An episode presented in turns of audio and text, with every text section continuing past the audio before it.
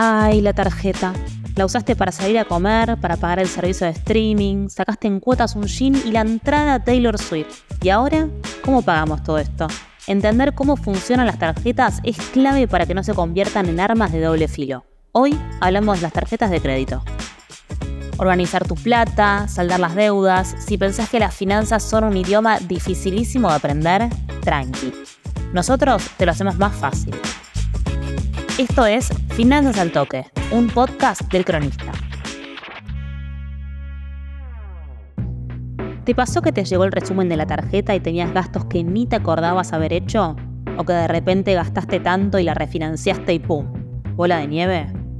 Bueno, es muy importante tener en cuenta buenas prácticas para el uso de tu tarjeta de crédito para que no se convierta en una enemiga.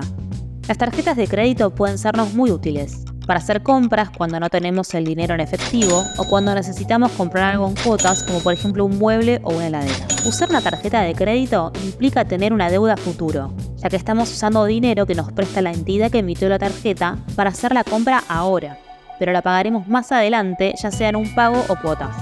Por eso, planificar nuestros gastos con tarjeta en nuestro presupuesto es muy, muy importante, y así no se nos generan deudas incontrolables.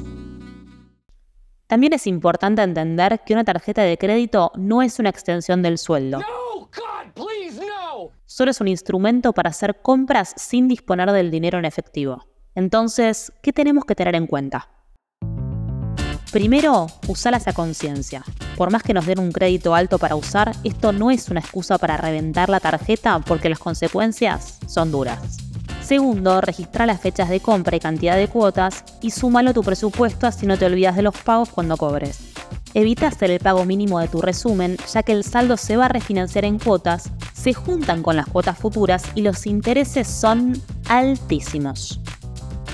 Trata de mantener una sola tarjeta con todos los gastos para no tener distintos vencimientos.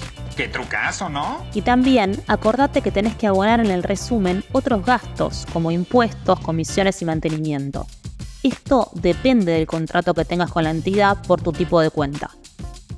Ojo, es muy importante pagar antes de la fecha límite, ya que todas las actividades se registran en el historial de crédito y los retrasos pueden activar el bloqueo de la línea de crédito.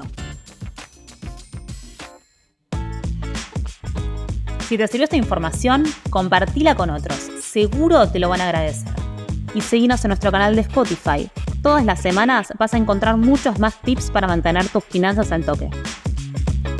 Finanzas al Toque es una producción del cronista en colaboración con Posta. Guión, producción y locución, Candelaria Domínguez. Coordinación, Florencia Pula. Producción, Guido Escolo y Josefina Delía. Edición, Jeremías Juárez. Producción ejecutiva, Luciano Banchero y Diego del Agostino. Y yo soy Candelaria Domínguez. Hasta la próxima.